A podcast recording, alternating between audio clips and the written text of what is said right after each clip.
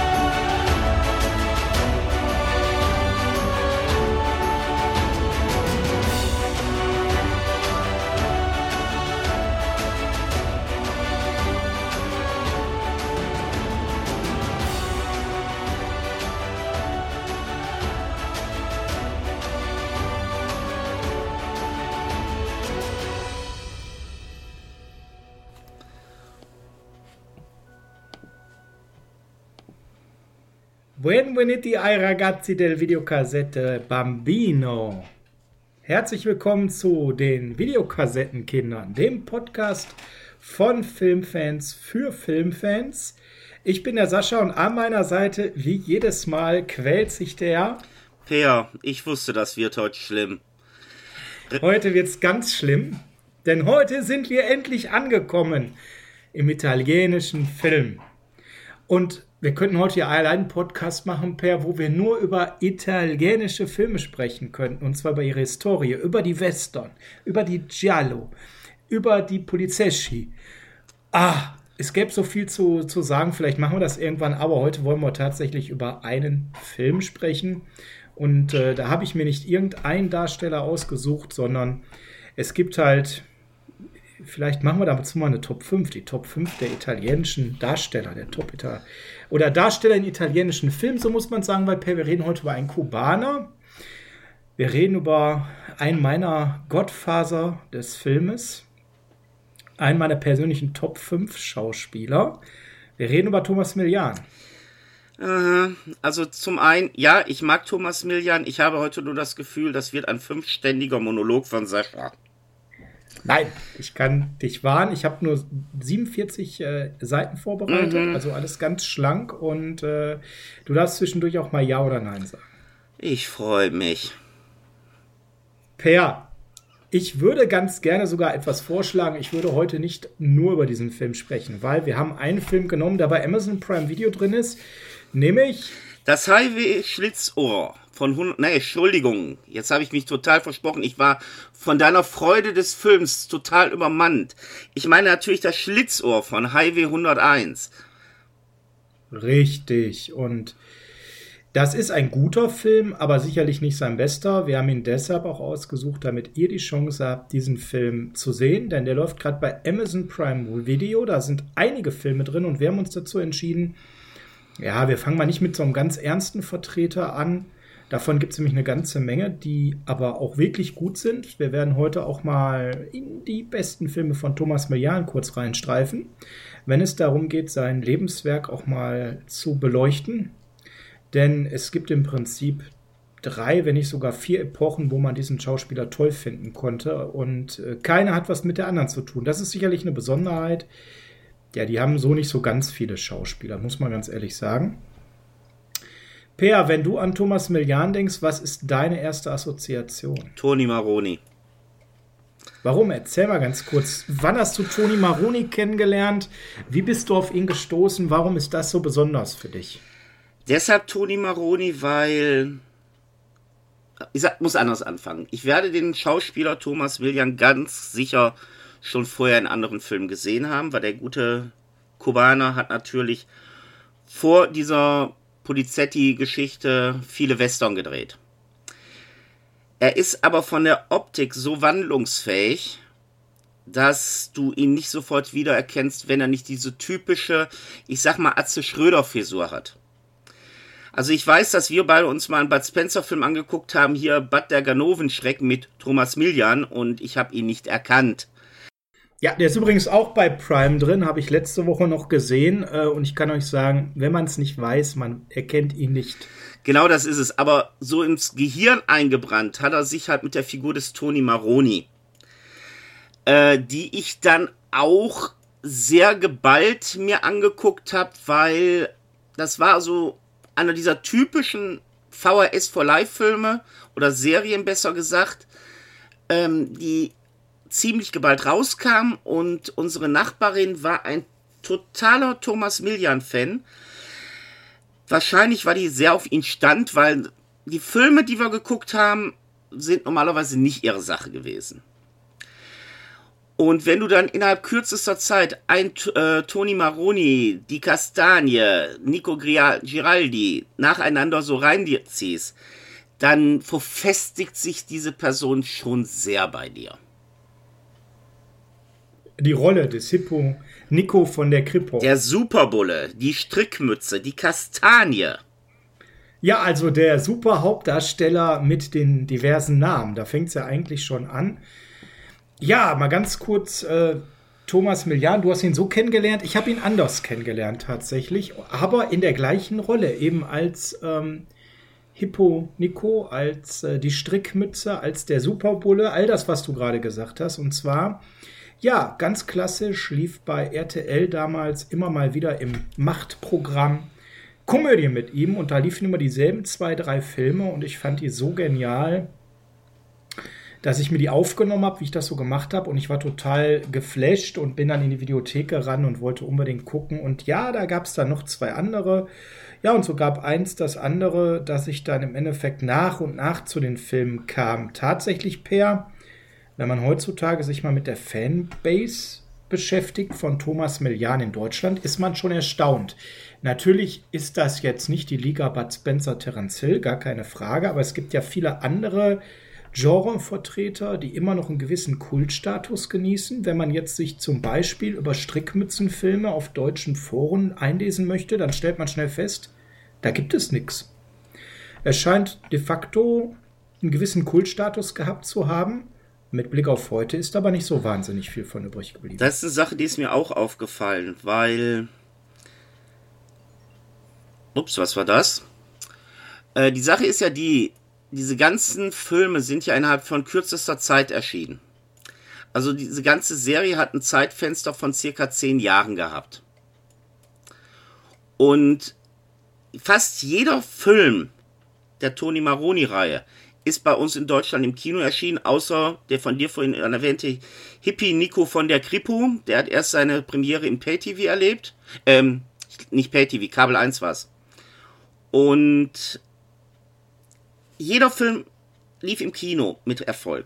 Jeder war auf Video ein Hit. Die sind von verschiedensten Labels aufgeführt worden. Und trotzdem ist es so eine Reihe, die im Fernsehen für die breite Masse nie stattgefunden hat. Ja, und das äh, zieht sich leider auch tatsächlich dann so über die Auswertung. Während wir mit Spencer Hill Auswertungen ja zugeschmissen wurden, haben wir dann irgendwann vor vielen Jahren, äh, 2008 war es, von Savoy Film eine Superbullen erste Superbox bekommen. Vier Filme mit zwei Erstveröffentlichungen. Drauf waren der Superbulle schlägt wieder zu, der Superbulle gegen Amerika, der Superbulle mit der Strickmütze und Elfmeter für den Superbullen. Und es sollte auf jeden Fall Teil 2 kommen, die dann nie kam. Ich kann mich sogar erinnern, dass wir die zusammengeholt haben, damals im Mediamarkt. Und ich habe mich sogar noch geärgert, weil das die einzige war, die du dir dann gegriffen hast. Und habe gedacht, ja, dann, die kriegst du schon und dann gab es sie nicht mehr.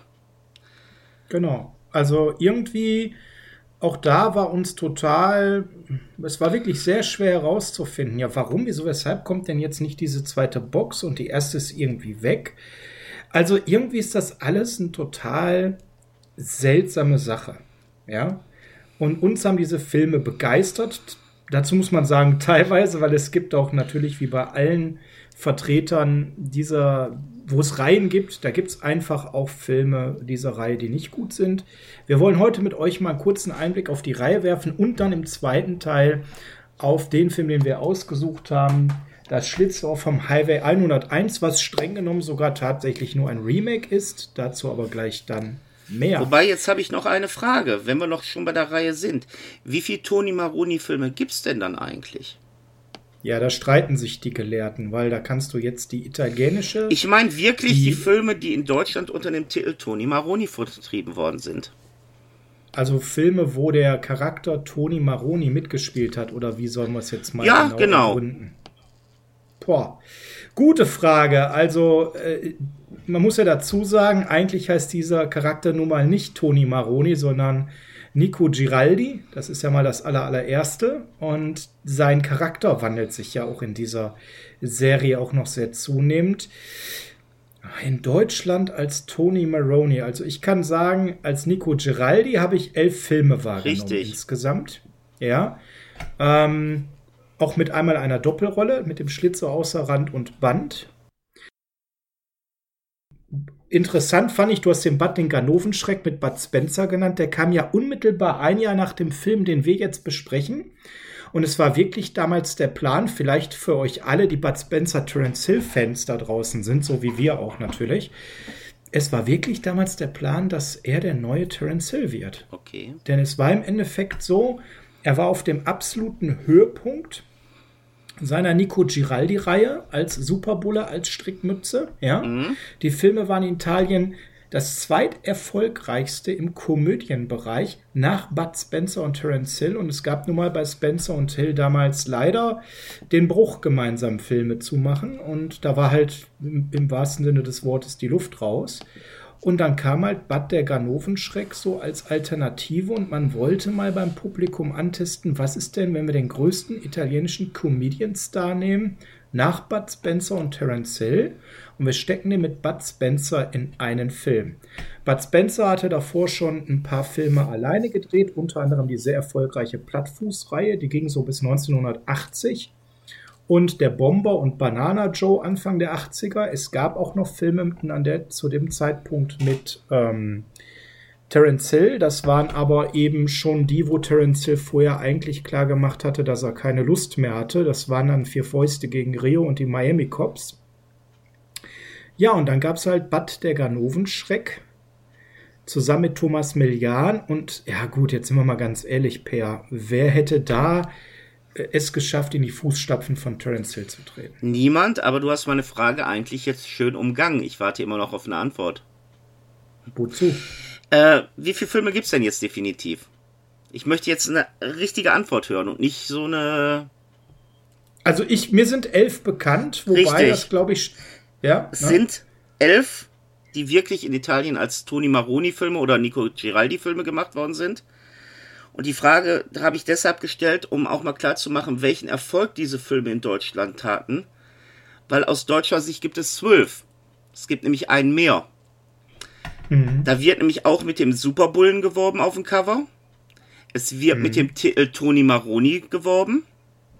Mhm. Und der Film nennt sich Der Superbulle in der Wüste. Hat mit der mhm. Reihe nichts zu tun wenn man den Film sich anguckt, kriegst du ein kurzes Intro, wo man ganz schnell eine Verbindung aufbaut, aber dass dies tatsächlich ein Superbullenfilm ist.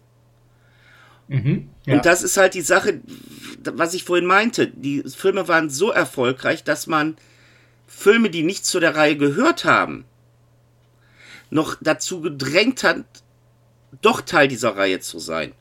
Und auch. Ein bisschen so ein typischer Etikettenschwindel aller Karate-Tiger. Ne? Richtig. Ne? Und auch andere Filme, die in Deutschland erschienen sind, wie der Kuckuck, äh, zwei, wie heißt der noch, ähm, zwei tote Hosen sahen ab. Oder auch hier wieder, Das Schlitzohr und Don Camillo. die sind vom Cover her so ausgelegt, dass du wirklich meinst, du guckst dir einen Tony Maroni-Film an. Nur damit die Leute sich den holen, weil das wirklich ein Zugpferd äh, zu der Zeit war. Absolut. Also Tony Maroney war, wie gesagt, es war, es kam direkt hinter Spencer Hill. Und umso erstaunlicher, dass das heutzutage so wenig Anklang findet. Übrigens für alle, die mal Bilder sehen wollen. Und es gibt eine tolle Internetseite, allerdings in Italien, nämlich thomasmillian.it. Geht da ruhig mal drin, das ist die offizielle Thomas Millian-Seite, die von immer noch seinem Management und seiner Familie gepflegt werden. Mit ganz, ganz tollen Fotos äh, aus, private Fotos, aber Fotos auch aus seinen Filmen. Und ähm, lohnt sich sehr, sich anzuschauen. Ja, warum, wieso, weshalb Thomas Millian? Warum bin ich so ein großer Thomas Millian-Fan? Das werdet ihr euch jetzt vielleicht an der einen oder anderen Stelle fragen. Ich mag halt einfach zwei Dinge an ihm. Das eine ist, das hat der Per schon gesagt, diese Wandelbarkeit. Ähm, ich war tatsächlich schon von Thomas Millians Schauspiel beeindruckt, bevor ich mit Hippo Nico von der Kripo in Kontakt kam.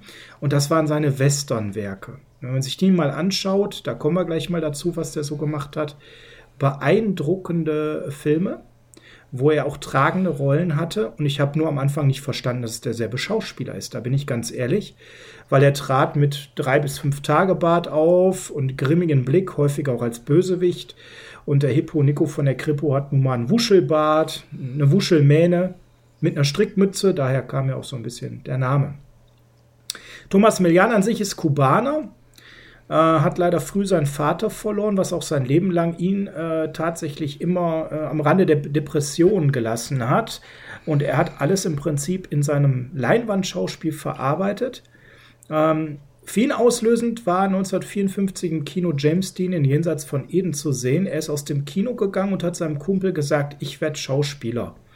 Und der Kumpel hat gedacht, mein Gott, äh, so ein Blödsinn. Ne? Was denn jetzt mit Tomaso? Ne? Und äh, äh, ja, das war dann aber wirklich so. Der ist zwei Jahre später dann aus Kuba rüber nach Miami. Das haben mal viele Kubaner damals gemacht und ist dort dann in äh, zwei, äh, in, in drei Sorten von Unterricht gegangen. Das eine war Englisch, das zweite war Kunstmalerei. Das hat übrigens bis ins hohe Alter noch als Hobby gefrönt und Schauspielschule. Er hat dann auch die um, amerikanische Staatsbürgerschaft angenommen, um nicht ausgewiesen zu werden, indem er freiwillig zu den Marines gegangen ist und hat dann dort, ähm, aber schon ganz früh in New York City, ähm, eine ganz, ganz hochrangige Schauspielausbildung genommen. Nämlich er hat unter 3000 Bewerbern sich für eine Schauspielausbildung durchgeboxt fürs Actors Studio in New York City. Und äh, das zeigt alleine schon, was für Naturtalent der Mann war. Denn äh, das gilt bis heute oder galt viele, viele Jahre auf jeden Fall als einer der wichtigsten Schauspielschuhen, die es weltweit gab. Das erste Mal so richtig bekannt geworden ist er dann gar nicht so viele Jahre später, wenn man bedenkt, 57 hat er eine Schauspielausbildung begonnen, 1959 die ersten richtigen Rollen in ähm, typische italienische Dramenpair, die waren so Ende der 50er Standard. Mauro Bologinis Wir von der Straße ist da zum Beispiel zu nennen. Aber viel spannender, nur sieben Jahre später der absolute Durchbruch für ihn in ganz Europa, denn er war plötzlich Hauptdarsteller im Italo-Western und äh, da waren dann gerade die Sergio Solima-Werke, die ich euch nur wärmstens ans Herz legen kann. Einfach grandiose Western. Der Getz der Seramade, von Angesicht zu Angesicht, äh, die, wo er dann wirklich Hauptdarsteller war und sehr, sehr erfolgreich. Ähm, klar, viele werden jetzt eher so die Franco Nero-Werke kennen. Franco Nero muss man auch unter den Top 5 nennen, der äh, Darsteller in italienischen Filmen. Aber Thomas Millian war in dieser Westernzeit, gehörte der zu den Top 5. Der hat dann in ganz vielen Filmen mitgespielt. Auch in Django-Filmen hatte er größere Rollen. Und dann sicherlich äh, ohne Dollar keinen Sarg. Das ist dann so ein Wendepunkt gewesen, weil es war 1966. Millian war sehr erfolgreich und wollte eigentlich äh, ähm, aus diesem ganzen Genre weg. Und ähm, er hat dann, dieser Film hat so ein bisschen gebraucht, bis er der große Kassenerfolg war. Das hat dann eben ohne Dollar keinen Sarg hat dann dafür gesorgt, dass dann Filme, die gleichzeitig entstanden, wie der Gehetze der Sierra Made oder von Angesicht zu Angesicht, ein Riesenerfolg waren. Und er dann die nächsten Jahre, so bis Tepepa ungefähr, bis Anfang der 70er, Lass uns töten, Companeros, läuft übrigens auch gerade auf Prime umsonst, wenn ihr das Abo habt, ähm, wirklich tolle Filme waren. Und dann lief, kam er in ein Loch. Und jetzt wird es ganz spannend. Er lernte beim Western einen Mann kennen, nämlich Bruno Corbucci. Und der Name dürfte einigen bekannt sein als Filmregisseur, aber vielmehr sogar als Drehbuchautor.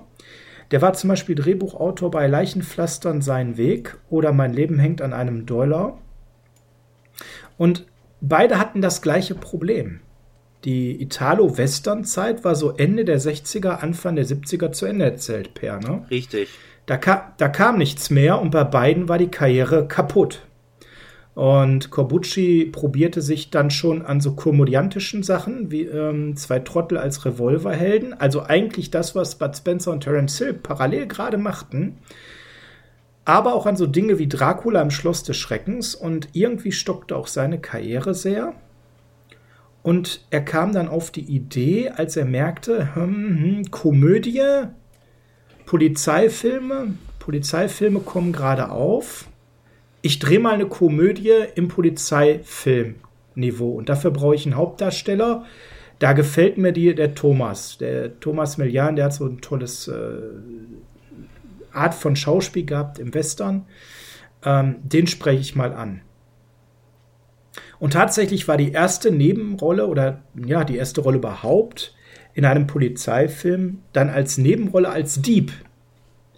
Und da wurde er auch nur verpflichtet, weil man noch von seinem Namen so zehren wollte als Produzent. Ne? Thomas Millian war ja durch seine Westernzeit bekannt. Und das war ganz spannend, was da passierte. Thomas Millian zu dem Zeitpunkt arbeitslos, die Karriere sehr äh, im Stillstand, sag ich mal, ja hat dann eingewilligt, ja, ich mache das, ich spiele da in diesem Film den Dieb, aber nur, wenn ich die Rolle weiterentwickeln darf. Und das ist eine Sache, die finde ich ganz interessant, dass die Rolle von ihm wirklich mitgestaltet werden konnte. Ja. Dass er also ja. nicht eine Rolle gespielt hat, die man ihm vorgegeben hat, nach dem Motto, das ist der Charakter, so soll der funktionieren, mach mal, sondern dass er diesen Charakter mitentwickelt hat. Und was auch. Ja, zum großen Teil sogar, um ehrlich zu ja. sein. Ne? Also, wenn man sich da mal damit beschäftigt, welcher Film das war, das war nämlich Umberto Lenzis Das Schlitzohr und der Bulle, wo er einen typischen, sehr klischeehaften römischen Kleinkriminellen spielen sollte.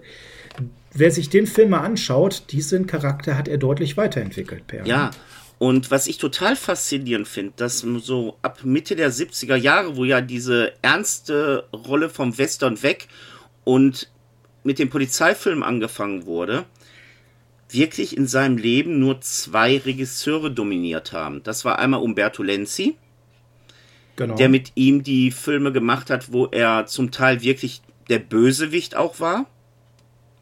Mhm. Aber da auch schon diesen Charakter des, ja, wie wollen wir ihn heute nennen, Toni Maroni, Nico Grialdi, die Strickmütze.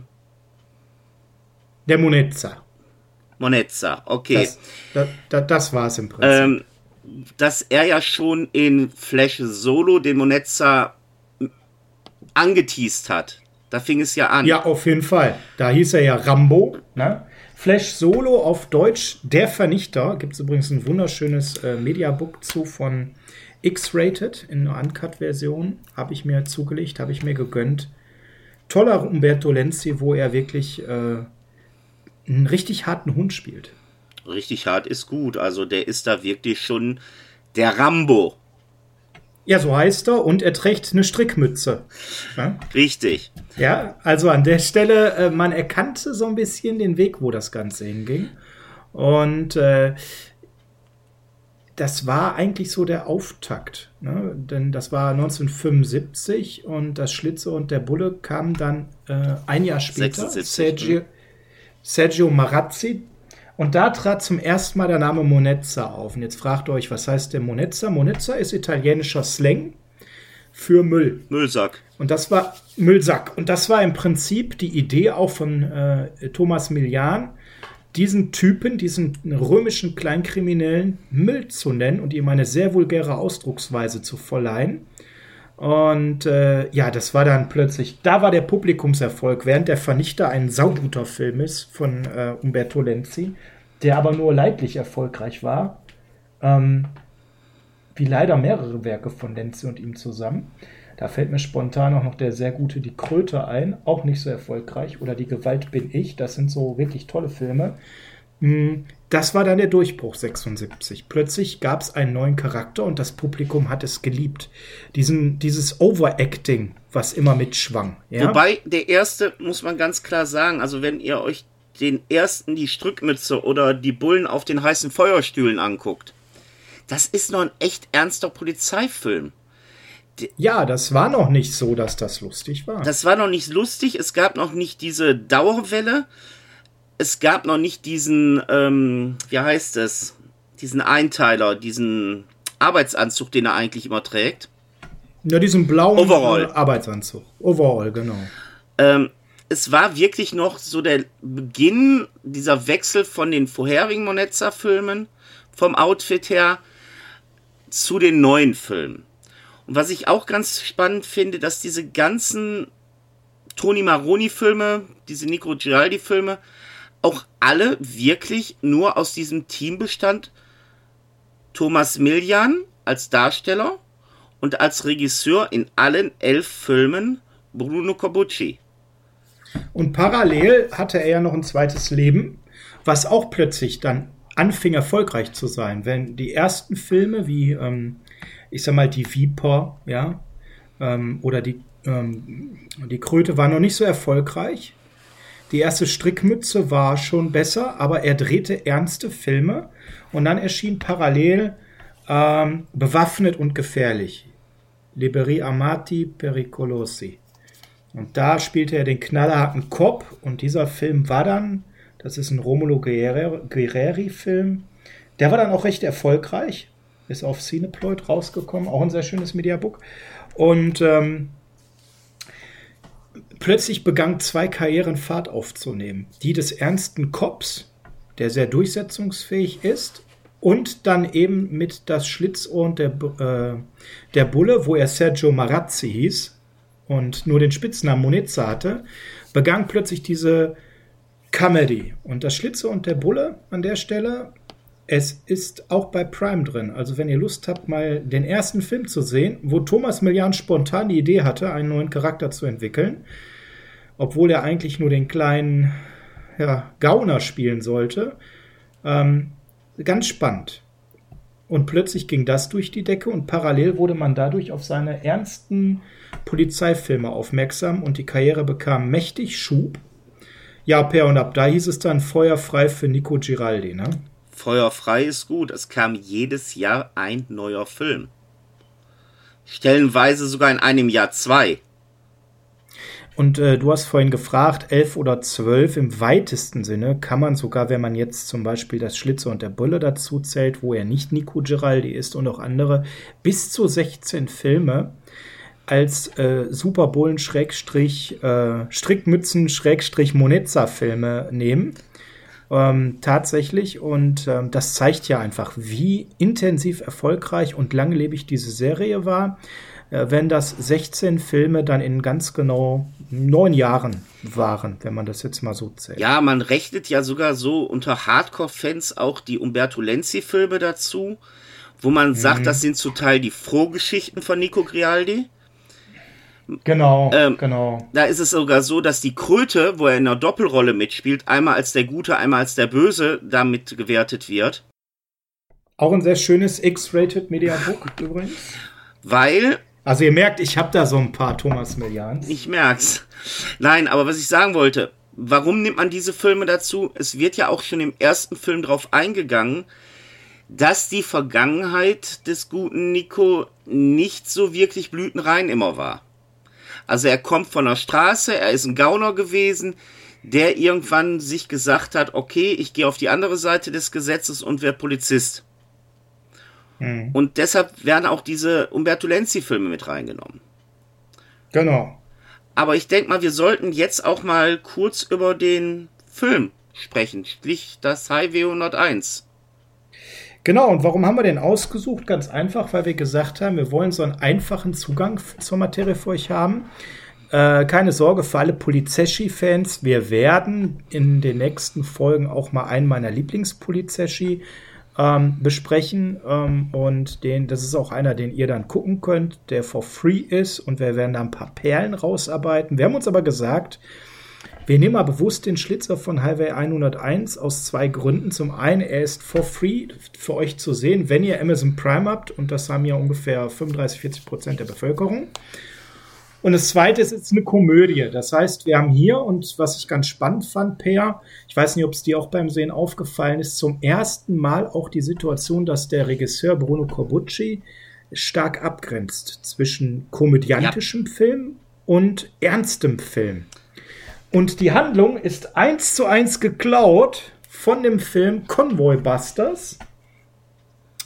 Einen äh, Film, der in der Reihe Eurocrime erschienen ist, auch bei Koch Media in so einer Dreierbox und wo der auch zu den Top 5 der italienischen Darsteller gehören, äh, Maurizio Merli mitspielt und die Hauptrolle hat. Und ähm, Merli hier äh, gegen illegale Machenschaften vorgeht von irgendwelchen Gaunern, die LKWs überfallen. Und da hat sich Corbucci gedacht, ja, ne, jetzt muss man dazu sagen, der Convoy Busters war Merlis Endphase. Der, da hat er dann so eine Romantik-Story dabei gehabt. Das war eher nicht so schön. Der Film war sehr durchschnittlich. Und da hat sich Corbucci wohl gedacht, ja, das kann ich besser. Moment mal, du willst mir sagen, dass ein italienischer Filmemacher die Idee geklaut hat für seinen Film von einem anderen Film? Das willst du mir doch nicht erzählen, das machen doch italienische Filmemacher nicht. Die klauen doch nicht Handlungen oder Ideen. Also ich bitte dich, wo kommen wir denn dahin? Also das ist äh, Unterstellung. Ich wüsste kein, äh, Moment mal, Italiener, ähm, äh, Zombie, ähm, Komödien, äh, Actionfilme, äh, Terminator, Alien, die haben alle italienische Fortsetzungen gehabt. Okay, äh, okay, Corbucci hat geklaut, ich gebe zu. Genau, und zwar war der Convoy Busters von 78 und äh, der Film, den wir heute sehen, der kam eben dann danach raus und äh, ja, war tatsächlich hart geklaut und äh, ja, gehen wir mal auf den Film ein von 82, schon ziemlich am Ende der Reihe, Per. Ja. Ein Jahr, wie gesagt, später kam Bad der Ganovenschreck mit dem Versuch, das zu transportieren. Ich glaube, es hätte funktioniert, äh, um das vielleicht nochmal zum Ende zu bringen, wenn er einfach weiter Nico Giraldi gewesen wäre. Äh, möchte ich dir absolut recht geben. Also, ich habe Bad der Ganovenschreck das allererste Mal wirklich wahrgenommen, als der von EMS vertrieben wurde. Und eines der Sachen, die mir aufgefallen ist sofort gewesen, Thomas Millian spielt mit. Und wie ich schon erwähnt habe, Thomas Millian war für mich immer der Typ mit der Dauerwelle. Und den dann nicht in diesem Look zu sehen, ich weiß, ist übelste Schubladendenken, aber das war wahrscheinlich der Grund, warum das nicht gezündet hat. Hätte man ihm wirklich nochmal den Müllsack Monezza sein lassen, und im späteren Verlauf der Zusammenarbeit dann abgewandelt, wäre das vielleicht das nächste Dream Team gewesen. Ähm, es hat nicht funktioniert in dem Moment. Und man hätte auch mit der Geschichte wunderbar immer noch mit dem Outfit kommen können. Ja, absolut. Also es wäre ja ganz einfach gewesen zu sagen, man gibt Bud Spencer einen Charakter, der irgendwelche Fälle löst und äh, Thomas Millian behält seinen Nico Giraldi, seinen Monezza-Charakter dabei und die beiden müssen gemeinsam Fälle lösen. Man hätte das schon irgendwie auch verwursten können, dass er versetzt wird oder Bud Spencer wird in seinen Bereich versetzt, wie auch immer. Ja, ähm, man muss jetzt auch vielleicht noch dazu sagen, ähm, dass das nicht geklappt hat, hat Milan, Milian tatsächlich in eine Riesenkrise gestürzt. Ne? Weil zu dem Zeitpunkt hat er gedacht, er ist auf Höhe mit Bud Spencer und Terence Hill. Und als das floppte, ähm, da hat er dann auch tatsächlich diverse Engagements abgesagt und hat sich auf eine Pilgerreise nach Indien begeben, weil er dann eben für sich gesagt hat, wow, das muss ich erstmal verarbeiten. Der Mann war so gehypt, ihr müsst euch mal vorstellen, wo der war. Der war europamäßig ganz weit oben. Und dann so tief zu landen, ähm, er hat dann auch keine Lust mehr gehabt, an dieser für ihn aus seiner Perspektive ausgelutschten Superbullen-Reihe festzuhalten. und äh, hat sich dann sehr der künstlerischen Fotografie wieder gewidmet. Das, was er ja eigentlich auch dachte, dass er da ähm, immer beruflich macht. Also Schauspiel war seine zweite Leidenschaft. Ähm, wir kommen zum Schluss gleich noch mal ein bisschen auf dann seine dritte Karriere, äh, die er dann noch später hatte. Aber jetzt wollen wir mal in den Film einsteigen. Der Schlitzohr vom Highway 101 per äh, ganz kurz ähm, zur Handlung, die ist jetzt gar nicht so wahnsinnig kompliziert, aber bei, so, bei, welchem? Die kriegst du ja auch in der ersten Minute schon durch den Offsprecher, was mich sehr an Vorsicht falle Aktenzeichen XY erinnert hat. Kriegst ja. du das ja schon wirklich komprimiert gesagt. Es geht ja um nichts anderes, dass es da eine Autobahnstrecke gibt, die sehr beliebt bei den Fernfahrern ist für genau. hochwertige Güter, für Arzneimittel. Und da kommt es halt immer wieder vor, dass die LKWs überfallen werden und die Fracht geklaut wird. Und dann kriegt man auch schon so zwei schöne Beispiele, dass einer dann aus dem Wagen gezogen wird, ähm, wird hinterm Gebüsch gezogen, wird nackig gemacht und der Wagen ist weg. Oder man holt mit Gewalt jemanden aus seinem Fahrzeug raus. Das wird wirklich ganz schnell erklärt. Hallo, Überfälle und jetzt muss die Polizei dagegen vorgehen. Und schon schnell wird klar gemacht, dass äh, Thomas Millian dann die Aufgabe von seinem Chef kriegt, undercover zu gehen, um diese Verbrechensserie aufzuklären. Ja, und da ist, glaube ich, auch der Covertext schon sehr viel sagen von der Original VHS äh, VÖ damals. Eine Bande skrupellose Gangster, spezialisiert auf den Rauf wertvoller LKW-Ladungen, terrorisiert die italienischen Autobahnen. Nur ein Mann kann es schaffen, den geheimnisvollen Boss der perfekt organisierten Bande das Handwerk zu legen. Nico Giraldi, der beste Mann einer Spezialeinheit der Polizei. Ja.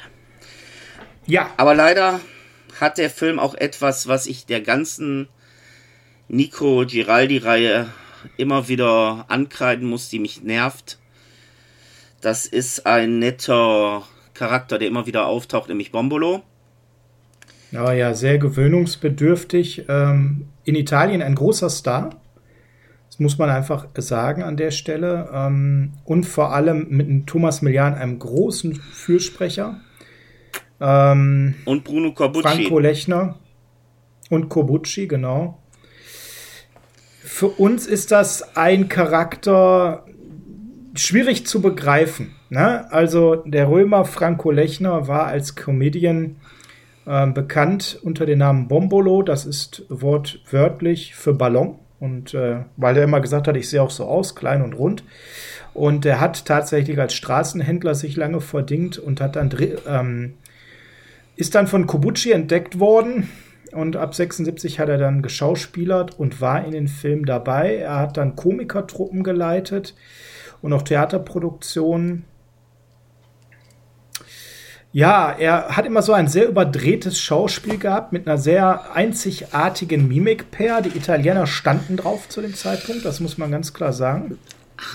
Ich fand es immer schwierig. Also Problem ist, ähm, ja, ich fand es immer schwierig, weil es war nicht meine Art vom Humor. Das Umgehen mit der Figur des Bombolo, auch immer mit denen, ich hau dir auf die Schnauze, wenn du was falsch machst. Ja, dann gibt es die Ohrfeige oder die Kopfnuss, ne? Fand ich damals schon sehr schwierig. Also es gibt ja direkt am Anfang so eine Sequenz, wo er auch bei Thomas Millian äh, in der Wohnung ist. Es wird schon mal etabliert, kommst du mir dumm, kriegst eine Backpfeife der, wie alt wird er sein? Elfjährige Sohn, ja, kriegt eine Frage von ihm, die auch, okay, hör mal, dann geh doch klauen, so nach dem Motto. Was macht der Sohn? Gibt ihm eine Backpfeife. Er ist am Rumheulen, seine Frau kommt rum. Was hast du? Ja, der hat mir eine gescheuert. Ja, kriegst auch von mir eine Backpfeife. Ja, er war der Fußabtreter in diesen Filmen. Wobei, in das, dieser Film hat eine Besonderheit. Bombolo durfte am Anfang, am Ende ja wirklich eine wichtige, tragende Rolle spielen bei der Ergreifung der Bösewichte. Und das war mal eine Das ist auch der einzige Grund, warum ich den Charakter noch erwähne in diesem Zusammenhang des Filmes. Weil sonst bin ich ganz ehrlich, hätte ich ihn komplett umgangen. Ja, ja, man muss ihn erwähnen. Er ist auch halt äh, recht früh dann gestorben, weswegen er tatsächlich gar nicht mehr so viele Filme gedreht hat. Die Filme nach der Schlitzohrenreihe, wo er dann von Kobuchi immer wieder reingepackt wurde, die waren dann auch so typische Trottelkomödien und darauf hat sich sein Schauspiel auch beschränkt. Kommen wir zum Schlitzohr an sich zurück. Ja, man, du hast es gerade schon gesagt, man erlebt hier so zwei Facetten von, äh, von Moneza, von Nico Giraldi. Das eine ist der Film an sich, der tatsächlich ein ernster Actionfilm ist, wo es darum geht, diese Bande äh, zu überwältigen, die da permanent die LKWs überfällt. Richtig. Und da tut er sich ja auch sehr, sehr schwer, Fortschritte zu erreichen. Das zweite ist eine sehr private Seite und ich fand das total spannend wenn man sich wirklich mal, äh, und ihr könnt euch vorstellen, natürlich habe ich das gemacht, ich habe alle 16 Filme gesehen in der richtigen Reihenfolge, die im weitesten Sinne zur Moneza-Reihe gehören. Da muss man diesen Film richtig einordnen. Der ist halt im hinteren Drittel. Und man erkennt halt schon auch die ganz klare Wandlung des Charakters äh, Nico Giraldi. Der fängt ja am Anfang in den ersten Filmen als ernster Polizist an, war sogar ursprünglich mal Taschendieb, in jungen Jahren bei der Polizei mit sehr unorthodoxen Ermittlungsmethoden, die sehr handfest sind und schlitzohrig, wo er sehr, sehr gerne auch äh, stiehlt oder lügt, um zum Erfolg zu kommen und das Gesetz sehr weit ausdehnt, ja, geht es sehr schnell in diesen Comedian-Aspekt, wo er permanent Witze macht über das Rechtssystem, was ja genau auch der Hauptkritikpunkt der 70er Jahre Polizeischis war, dieses absolut extremst korrupte und äh, für den Bürger einfach extremst nachteilige Rechtssystem in Italien. Ja, und an der Stelle dann eben ein Charakter, der als Polizist nach und nach immer mehr private Facetten zulässt und hat hier so seinen Höhepunkt dieser Zerrissenheit der mittlerweile in einem Alter ist, wo er das nicht mehr so geil findet, diese harten Fälle zu haben, als der Typ, der immer alles rausreißen muss für die Polizei, weil sie ansonsten die Fälle nicht gelöst bekommt und der sein ganzes Privatleben mittlerweile in Frage stellt. Ja, und man muss auch ganz ehrlich sagen, wenn man sich die Reihe mal anguckt, es ist ja auch so, dass er auch nicht wirklich immer einer der treuesten ist. Nein, also er war ein Lebemann an der Stelle und äh, hat dann aber Frau und Kind und verliebt sich dann aber in eine Sängerin. Die Viola Valentino spielt diese Sängerin, um eine Dame, die wenig Schauspielerfolg hatte in den nächsten Jahren. Generell gibt es außer Bombolo wenig zu den anderen Darstellern zu sagen. Der Grund ist ganz einfach, warum die gute Viola so wenig gedreht hat, weil man hat sie wirklich nur engagiert, weil sie ist auch beruflich Sängerin gewesen und das sogar sehr erfolgreich. Und man hat einfach damals schon mal gesagt, okay, wir nehmen dich mit in den Film rein, um auch deine Fans dazu zu kriegen, sich unseren Film anzugucken. Hm, genau, genau. Und die anderen Darsteller, da ist maximal Giorgio Trestini erwähnenswert, der in so Klassikern wie Milano Calibre Nummer 9 oder auch äh, wenn die Gondeln Trauer tragen mitgespielt hat, das Leichenhaus der lebenden Toten, aber ansonsten hat da keiner wirklich was Nennenswertes. Falsch. Gehabt. Manche waren. Du hast jemand übersehen. Komm, kommst du mir jetzt mit Adriana Russo? Nein, du hast jemand übersehen. Und ich denke mal, es liegt daran, dass die deutsche Fassung um 15 Minuten gekürzt ist und ich leider noch nicht im Genuss kam der Originallänge. Du sagst Tony Kendall. Natürlich. Ja, gut, ich meine, äh, an der Stelle, das ist halt, äh, ja, er ist Italiener. Luciano Stella. Aber ich habe ihn immer tatsächlich eher als, als ausländischen Stargast in den Filmen. Ja, und deswegen hatte ich ihn gerade noch nicht so parat, weil. Hallo, das ist Kommissar X. Ja, das stimmt. Er hat sich früh den Künstlernamen Tony Kendall gegeben und äh, ist der legendäre Kommissar X, Joe Louis Walker. Ja, da war Kommissar X aber auch schon zu Ende und ausgelutscht und dann hat er da halt nochmal eine Rolle abgestaubt. Ne, das war auch schon ziemlich am Ende seiner Karriere, muss man sagen. Danach kam nicht mehr. Ja, aber ich muss ganz ehrlich sagen, das ist die Sache, weshalb ich den Film gerne in Originallänge mir mal anschauen möchte. Weil sein Charakter ist in zwei, drei Minuten abgehakt und du kannst mir nicht erzählen, dass man Tony Kendall, der damals immer noch ein Star war, immer noch ein Name, er hatte einen Namen, definitiv, aber er hat halt nichts mehr mit Erfolg gedreht, weil, wie gesagt, Kommissar X, das war Geschichte. Ja, aber ich denke, dass dieser Charakter, weil der auch so schnell eingeführt wird und so mit der Brechstange schon im Film mehr Screentime hatte. Aber kommen wir gleich vielleicht noch zu. Was ich aber noch sagen wollte, es ist natürlich richtig, es sind immer diese ernsten Passagen drin, aber, und das ist auch so typisch für diese Filme, es sind auch diese, ja, Volker Brandt One-Liner drin, wo du manchmal das, Alter, das könntest du heute vielleicht nicht immer so bringen. Und damit meinen wir jetzt nicht unbedingt, äh, halt die Schnauze, sonst hau ich dir die Gurke krumm oder so, weil das war noch so, das kannten wir aus Spencer Hill-Filmen, ja, diese Art der Synchronisation. Nee, das ging teilweise noch weiter. Und da ist so ein Spruch wie Volltanken, aber nicht reinpinkeln, noch harmlos. Ja, definitiv. Und wenn man abends im Kino geht, äh, wird dann auch ganz klar gesagt, lass uns mal ein Porno angucken. Ja, aber nicht die Handlung verraten. Den fand ich dann wieder Richtig. witzig. Na? Also, äh, das ist schon so ein bisschen, äh, da hat auch Brandt an der Stelle, glaube ich, nochmal Grenzen ausgetestet im Vergleich zu seinen anderen Filmen, die er synchronisiert hat. Richtig.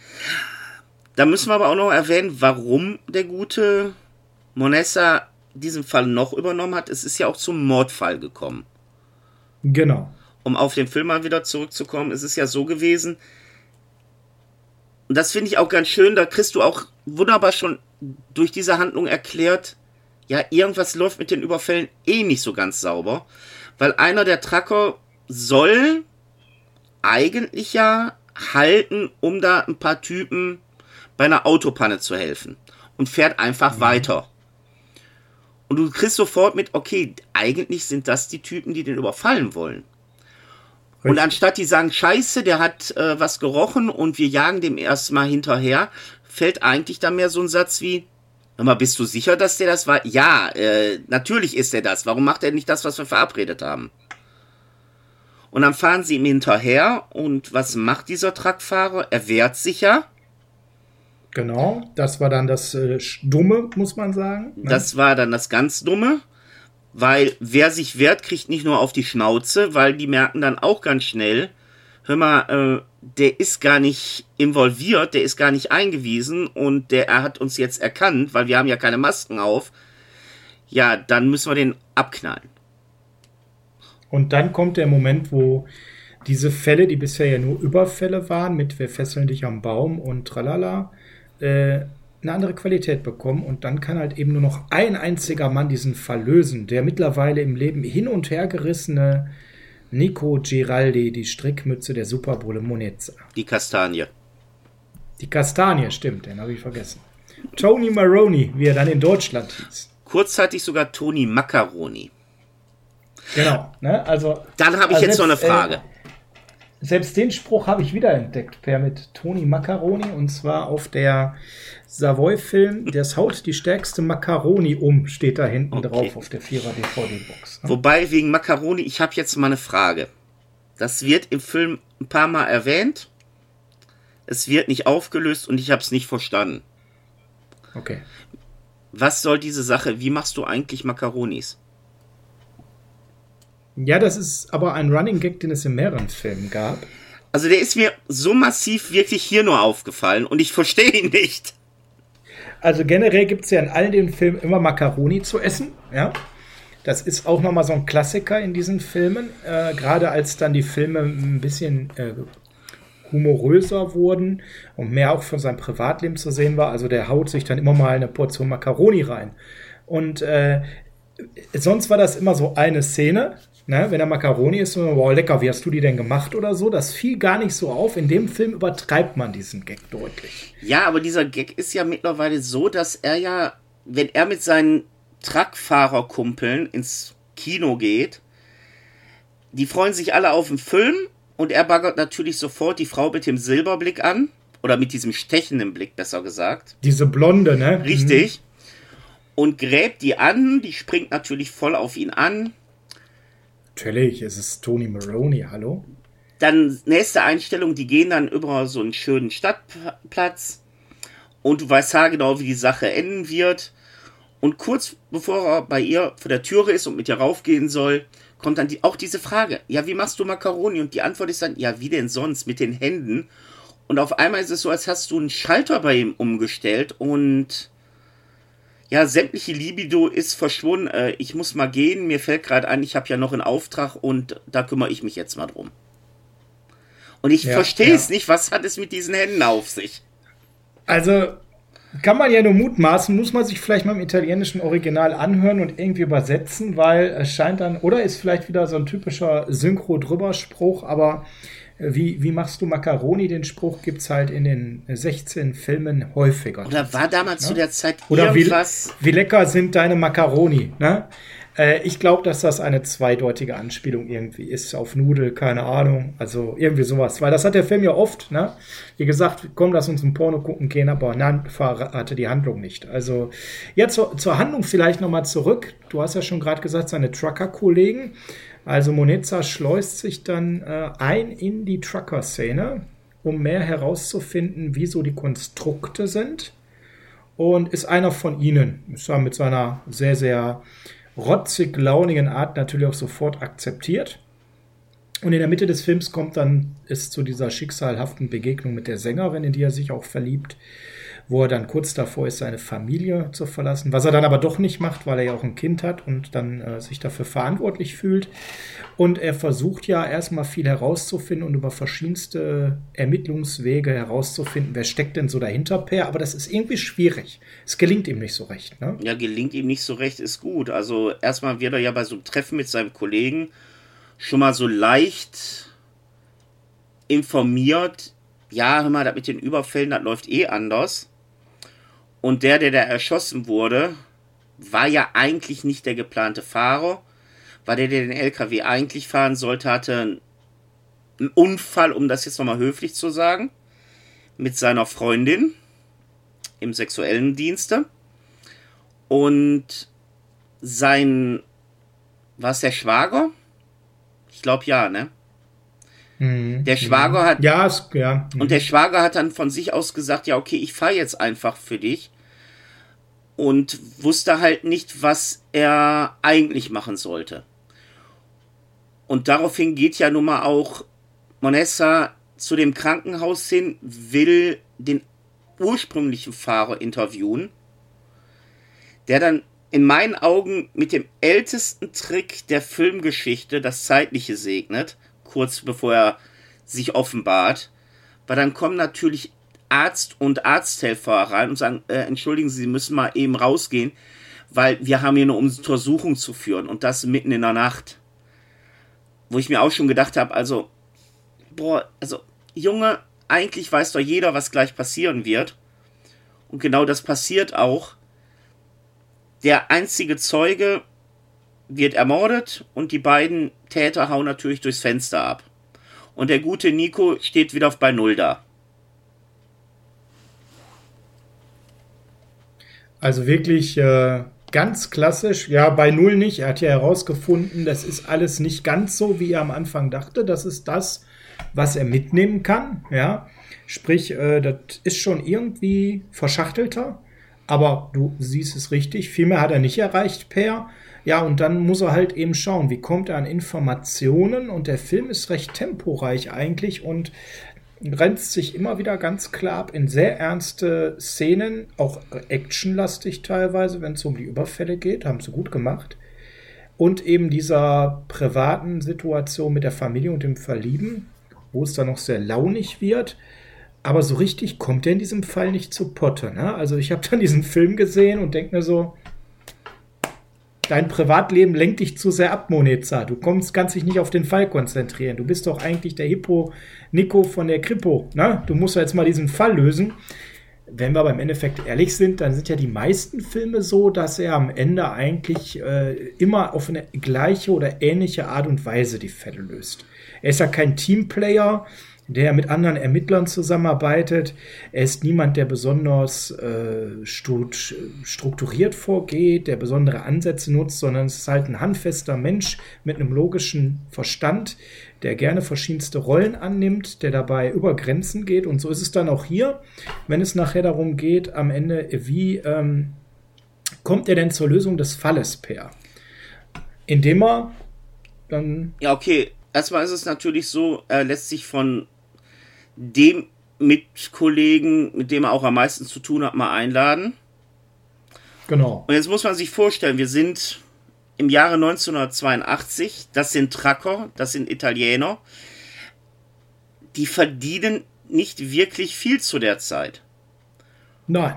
Und okay, wenn mein Kollege jetzt sagt, hör mal, äh, ich lade dich mal zu mir und meiner Frau ein, dann erwarte ich zwei Sachen nicht. Ein riesiges Anwesen und ein Hausmädchen.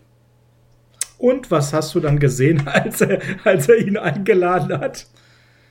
Äh, ein riesiges Anwesen und ein Hausmädchen. Komisch, ne? Äh, klassischer Filmfehler, würde ich sagen. Sollte man erstmal meinen. Und das ist ja. auch so der Moment, wo der Film dann aber auch wirklich Schlag auf Schlag geht. Also dann ist, sind wir auch schon so quasi im letzten Drittel des Filmes und dann geht richtig das Tempo nach vorne und der Film droht auch so ein bisschen sich zu überschlagen. Ja, A droht er sich zu überschlagen und auf einmal, also so die ein oder andere Sache ist für mich nicht nachvollziehbar gewesen. Hm. Das eine ist natürlich, dass sein Kollege im Nachhinein der Co-Chef ist also er hat sich dann tatsächlich per Zufall oder typischem Moneza-Instinkt, das können wir jetzt mal so dahingestellt lassen, ähm, den richtigen ausgesucht, mit dem er besonders engen Kontakt hatte. Und das andere, was ich irgendwie doch störend fand in dem Moment, gerade im letzten Abschnitt, wo die Spannung aufgebaut werden sollte und wo ja auch immer noch von dem ominösen Chef die Rede war, war dann wirklich die Sache, dass der auf einmal auf dieses Tanzturnier geht. Ja, das hat noch einen kurzen Sinn gehabt, aber ich fand's so lächerlich. Nicht nur, dass dieses Polka-Lied, was die gespielt haben, total unpassend war. Ja, das stimmt. Äh, es ist auch so gewesen, dass die Hauptdarstellerin, diese Viola, eine sehr bekannte, sehr gute Sängerin in Italien war. Wenn man sich aber ihren Auftritt auf diesen Gesangskontest anguckt, der am Anfang stattfindet, die steht da wie ein Brett. Das tut sie aber immer, wenn sie singt, ne? Ja, aber. aber wenn sie tanzt, ist dann plötzlich das Brett weg. Ja, aber dann guck dir diese Sequenz bitte mal genau an. Das ist dann so wirklich auch so typisch italienisch in meinen Augen. Man hat da nicht so den hundertprozentigen Blick aufs Detail, weil wenn sie tanzt, ja, die legt eine super flotte Sohle aufs Parkett, aber die ist auf einmal sehr viel schlanker die Farbe des Kleids passt nicht mehr und die Frisur ist auch nicht mehr so ganz so richtig. Und wenn man hm. sich dann auch mal das. Was willst du denn jetzt andeuten, Per? Ja, ich will andeuten, dass weder äh, Thomas Millian, weil, sorry, das war der auch nicht, noch äh, Viola da wirklich getanzt haben. Und das ist so. Du willst mir sagen, da hat man gedubelt? Ja, man hat nicht nur gedubelt, man hat so offensichtlich ein Buddy-Double genutzt, dass es schon peinlich war. Ja, und Per, jetzt erzähl mal, äh, italienische Filme der 70er und 80er und Doubles, da bist du natürlich auch sehr bewandert. Warum ist das so bemerkenswert und äh, gerade eine Fußnote wert? Ja, weil, wie soll ich das sagen? Es ist einfach so, es ist wirklich, dass die zum Teil irgendwo hinfahren ins Ausland, im Ausland Aufnahmen machen ich sag's mal andersrum. Wer hat den Film Wayne's World 2 gesehen? Da gibt's so eine schöne Sequenz. Die müssen einmal kurz nach äh, England fliegen. Und die sind wirklich in England und machen da Außenaufnahmen. Und man wird für zwei Minuten Film nicht auf einmal einen neuen Darsteller äh, mit dem Hauptdarsteller dahin fliegen. Und man hat echt die unpassesten Double genommen, was bewusst war. Aber in Italien ist das so oft passiert, dass da wirklich so schlecht gedoubelt wurde, dass es schon weh tat. Mir fällt jetzt aktuell nur dummerweise jetzt nicht das wirkliche Beispiel ein. Bei dem Film ist es halt diese Tanzszene. Ja, dieser Film ist ja ein Beispiel dafür und es gibt da viele 70er und 80er Jahre Filme in Italien, wo man da einfach überhaupt gar keinen Wert drauf gelegt ja. hat. Und es war ja sogar bei inneritalienischen Aufnahmen so, wenn man jetzt suggerieren wollte, wir drehen in Rom und man hat in Wirklichkeit außerhalb gedreht, um Kosten zu sparen, aber ein, zwei prägnante Rom-Szenen wollte man drin haben mit den Darstellern, dann liefen die dann durch Rom vor irgendwelchen sehr bekannten Bauwerken, ja, Und äh, die Darsteller wurden dann so von hinten gezeigt und wie sie, nur so die Beine, wie sie rennen und so weiter, um dann den Eindruck zu erwecken, ey, wir sind in Rom. Doch, jetzt fällt mir sogar ein Beispiel ein, weil das mit der Kulisse ist ein sehr gutes Beispiel von dir. The Riffs. Die Gewalt sind wir. Der Film ja. spielt in New York. Die waren tatsächlich für, ich glaube, vier oder fünf Tage wirklich in New York und haben da gedreht. Und den Rest waren sie in irgendwelchen abgerissenen, abgehalfterten Gebäudekulissen in Rom. Und du merkst es sowas von hart. Weil es sind Graffitis auf einmal an der Wand so total lieblos, so total unoriginell. Nicht so original als die Aufnahmen, die du dann wirklich am Anfang gesehen hast, wo die am Manhattan River standen. Und ja, ich weiß nicht, also früher habe ich nicht drauf geachtet. Heute will ich auch nicht drauf achten, aber es fällt mir leider heute mehr auf. Was natürlich mhm. auch an der besseren Qualität der Medien zu liegen hat. Ja, ja, gar keine Frage. Das macht natürlich nochmal eine Menge aus. Aber diese Tanzsequenz hatte, so nervig ich sie fand, ja nun mal einen ganz wichtigen Hintergrund, den man auch hätte anders lösen können, aber okay. Es ist ja dann wirklich so, dass der Sohn von Toni, von Monesta, von einem älteren Herrn in eine, mit einem Chauffeur durch die Gegend gefahren wird und vom Schwimmbad abgeholt wird. Was auch sehr fragwürdig ist. Ja, definitiv. Aber unlogisch hoch drei und so sind die Filme nun Wo dann, also, Moment, Moment, wo auch der Hirnhaus Spaß haben ist hier die Devise und nicht äh, immer alles hinterfragen, weil dann wird es schwierig. Ja, aber sorry, daran merkst du auch, welche Zeit das war. Dieser Joke, der da gespielt wird mit dem Schwimmbad und den Reinpinkeln. Aus heutiger Sicht weißt du die Pointe schon Stunden vorher. Ja, das ist so.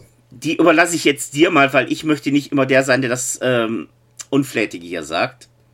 Nö, aber wir müssen das, glaube ich, gar nicht weiter erklären. Ihr habt da genug Fantasie. Okay, abgesehen, ihr könnt euch den Film angucken. Das sowieso. Das erwarten wir ja. Jedenfalls ist es so, dass seine Mutter ihn von dem netten alten Herrn abholt, sich bedankt, danke, dass du meinen Sohn chauffiert hast und fürs Bringen. Und der Junge schaut dann auf eine Zeitung von der Mama und schreit auf einmal, guck mal, da ist ja Papi abgebildet, der hat ja irgendeinen Tanzcontest gewonnen. Und dann weißt du natürlich auch sofort, okay, Junge, du hast gerade den Fehler deines Lebens gemacht, der sehr tödlich für deinen Papa enden könnte. Ja, richtig. Wobei, ja, es ist ja, wir haben einen Teil jetzt übersprungen. Man darf aber auch nicht vergessen, der Ton, gute Toni wird natürlich auch von seinem Kollegen angeheuert, sich auch überfallen zu lassen. Da kommen wir dann zum Ende, ne, genau. Macht dieses auch mit beim ersten Mal klappt. Sehr gerne sogar. Beim ersten Mal klappt alles super. Er kriegt raus, wo die stecken. Äh, dann passiert natürlich die Sache, die wir gerade erwähnt haben mit der Zeitung. Und dann mhm, halten sie ihn wieder genau. an. Und das Erste, was er sagt, immer, was wollt ihr? Wir sind gar nicht, A, sind wir nicht verabredet, B, habe ich nichts drauf. Und C kriegt er dann als Antwort, ist mir scheißegal, du bist ein Bulle und du kommst jetzt mal mit.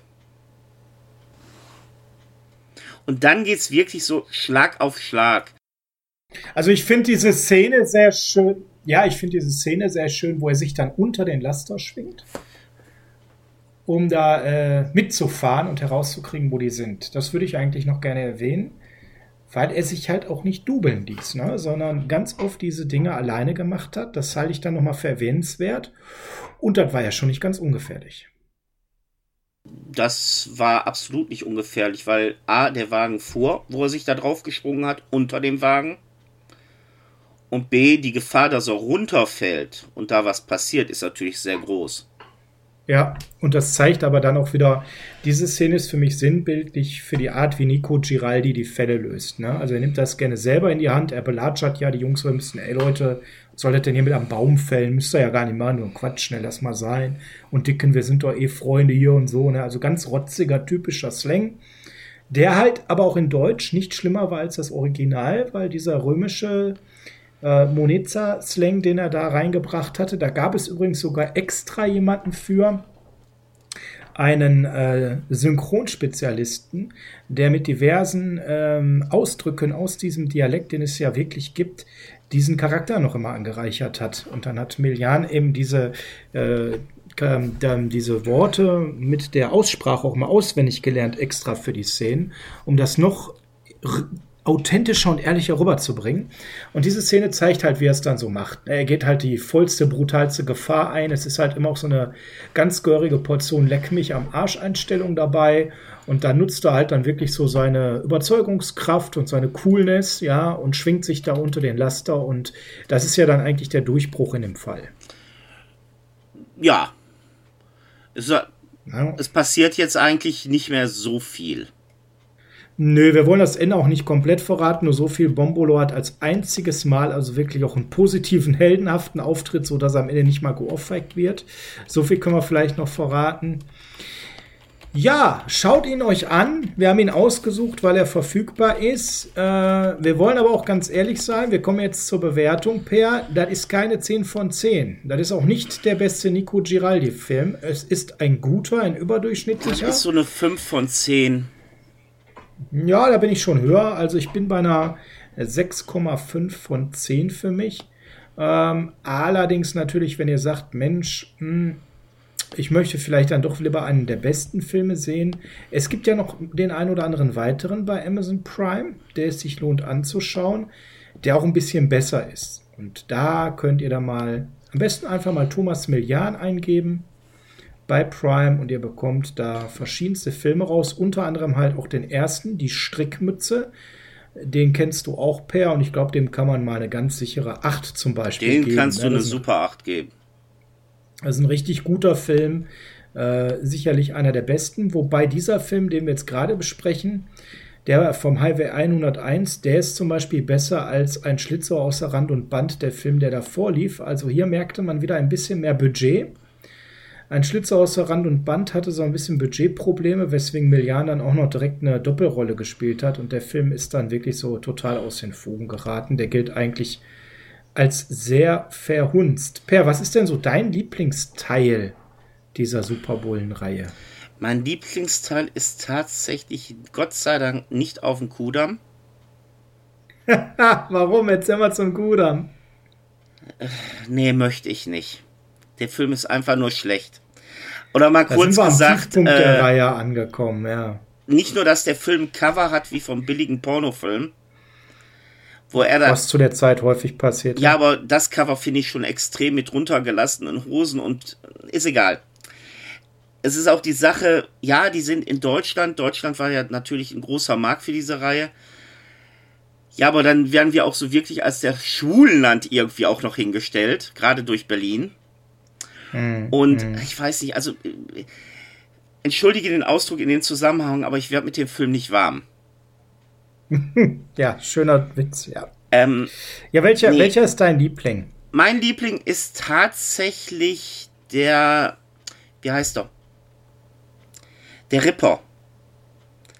Mhm. Der ist zu einer Zeit, wo es schon ernster war. Mhm. Äh, aber auch noch eine Humorphase hat. Und irgendwie, ich weiß nicht, der gefällt mir am besten. Das ist auch eine totale Geschmacksfrage, glaube ich. Also mir persönlich gefällt tatsächlich mit am besten das Schlitze und der Bulle, wo er den Charakter entwickelt hat und noch kein Polizist ist, weil der halt auch recht ernst ist und er nur so drüber spielt. Den fand ich persönlich sehr gut und ähm, wenn man jetzt sagt, Mensch, ich will aber dann wirklich so den klassischen Moneza-Charakter haben, den, den Nico Giraldi in Ursprungsform, ja, dann wäre ich tatsächlich bei dem Ernsten die Strickmütze. Der gefiel mir sehr gut. Aber vor allem auch bei der Superbulle schlägt wieder zu. Ne? 77. Auch ein sehr schöner Film. Weißt du denn, was Thomas Millian mit Arnold Schwarzenegger und Sylvester Stallone gemeinsam hat? Nein.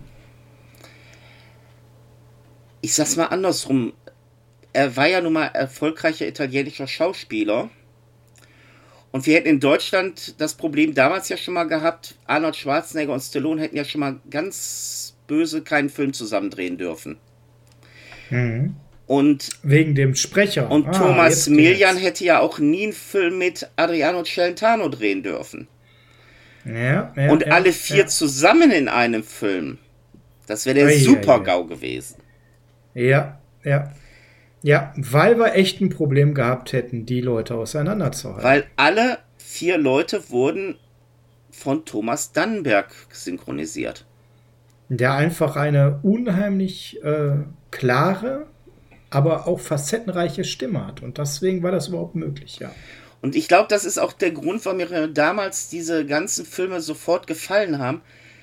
War unterbewusst habe ich schon diesen leichten Bezug zu diesen Adriano Celentano-Filmen gefunden. Und da war es für mich leichter, diese Filme dann auch aufzunehmen. Ja, das ist gut möglich. Das ist gut möglich. Ja, was ich ganz spannend finde an äh, Thomas Millians Leben und Schaffen, das waren so diese mindestens vier Phasen seines Schaffens. Wir haben ja schon über die Western-Phase gesprochen. Und da war es tatsächlich so, dass Milian, bevor er mit Western anfing, mit diesen italienischen Filmen in den 60ern, die ich vorhin mal so grob genannt habe, da gehört ja auch Boccaccio 70 dazu zum Beispiel, total unzufrieden war. Und er wollte schon nach Amerika abhauen und konnte aber nicht weggehen, weil er keine Kohle hatte für den Flug. Und hat dann recht widerwillig in einem Western ohne Dollar keinen Sarg mitgespielt.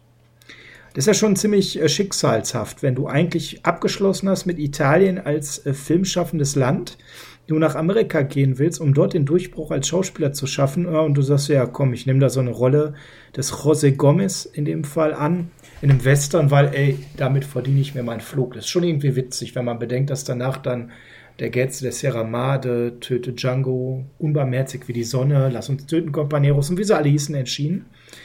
Und das war dann aber Anfang der 70er halt wieder so. Das habe ich ja vorhin schon mal kurz anklingen lassen. Das Western-Genre war ausgenudelt und das Krimi- und äh, Polizeigenre ging nach vorne. Und äh, da war seine Karriere wieder total im Knick. Und da hat dann Nico Giraldi eben diese, ja, man kann schon sagen, ähm, neun Jahre eben dafür gesorgt, dass er sehr erfolgreich war.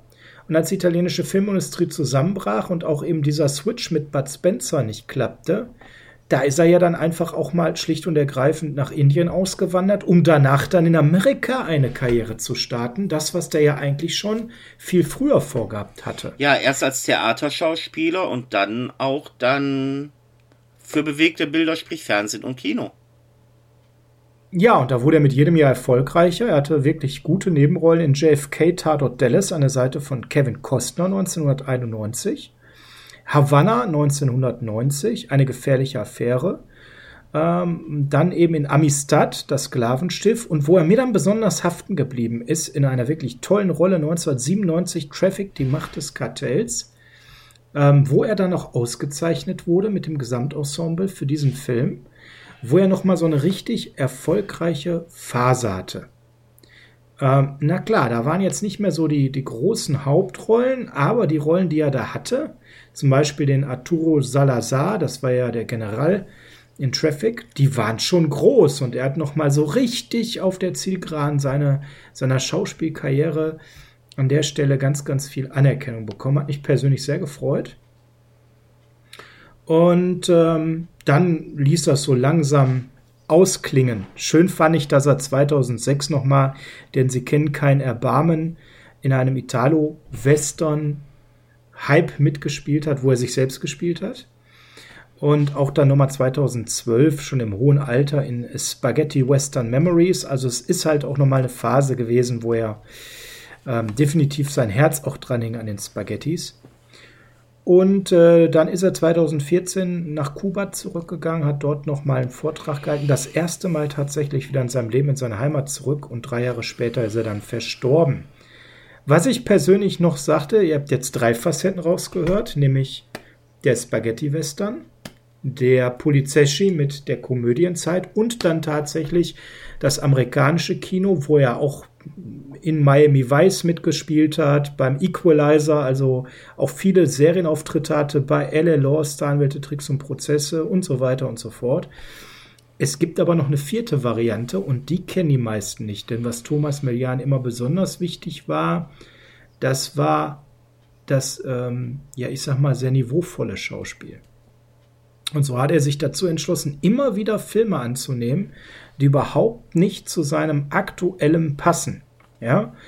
Und da bekam er zum Beispiel in Sidney Pollacks Havana hervorragende ähm, Kritiken für sein Darste Darstellungsspiel. Und deswegen konnte überhaupt mit Oliver Stone, Steven Spielberg oder Steven Soderbergh anschließend drehen, die ja alle absolute Top-Regisseure waren. Aber schon vorher hat er immer wieder diesen Hang gehabt zu kommerziell absolut chancenlosen Titeln, die aber, ich sag mal, der anspruchsvolle Film waren. So haben wir das immer genannt, ne, Per? Der besondere Film. Ja, und da würde ich einen Film mal rausnehmen. Weil da hat er dann eben auch wirklich Preise abgestaubt und zwar 1979. Und das bedeutet mitten in der Hochzeit des Nico Giraldi, der Strickmütze, hat er Bernardo Bertoluccis La Luna gedreht. Ein Film, der mit Preisen überhäuft wurde und der ihm dann an der Stelle sogar die italienische Staatsangehörigkeit eingebracht hat als besondere Ehre für seine schauspielerischen Verdienste. Und das muss man sich mal vorstellen, auch hier zum Thema Wandlungsfähigkeit. In der Phase, wo wir ihn alle nur mit Strickmütze, Wuschelbart und Wuschelkopf und blauem Overall kannten, spielt er in so einem besonderen Film mit, in einer ganz anderen Rolle und staubt jede Menge Preise ab. Das zeigte einfach auch dieses Potenzial des Mannes. Das ist richtig. Ja, da bekam er dann unter anderem den Nastro de Argento. Das ist dann äh, der größte italienische Preis, den man bekommen hat als bester Nebendarsteller in La Luna. Aber auch für Traffic Macht des Kartells bekam er den Screen Actors Guild Award 2001 für das Ensemble. Also an der Stelle, er war jetzt nie der große Oscar-Star, dafür waren seine Filme zu speziell, aber schon jemand, der sehr erfolgreich war. Per, ich würde ganz gerne noch mal auf Bruno Corbucci ganz kurz zu sprechen kommen, weil das ist ja auch jemand, der hat ja auch noch mal einen Bruder, ne? Bruno Corbucci hat diese Filme ja erst möglich gemacht. Wir haben es ja vorhin schon ganz kurz erwähnt, auch der war durch den Spaghetti-Western-Zusammenbruch in der Situation, was mache ich? Und im Prinzip hat er das Momentum genutzt, dass Thomas Millian diese Strickmütze erfunden hat und hat zu unserem Leidwesen Bombolo beschäftigt aber er hat dann auch all diese Filme möglich gemacht und ganz spannend ist, er war nicht nur Regisseur, er war dann ganz oft auch Drehbuchschreiber. Aber er war ja auch Drehbuchschreiber schon vorher für sehr, sehr äh, große Filme. Nach dieser Zeit ist nicht mehr viel passiert bei ihm. Ne? Das war dann wirklich so, dass da seine Karriere beendet war, als diese Filme zu Ende waren. Denn seine letzten Filme waren dann äh, an der Stelle auch Bad der Ganovenschreck unter anderem, ja. Und dann kam ja noch Formel 1 und heiße Mädchen, der nochmal in die Nico Giraldi-Reihe gehört. Don Camillo und das Schlitzohr. Ein super Esel auf dem Kudamm, den du leider gerade schon erwähnt hast. Die Miami Cops, sicherlich nochmal ein sehr bekannter Film. Und dann der Superflop Aladdin mit Bud Spencer. Und das war's. Dann war, das war sein Karrieregrab.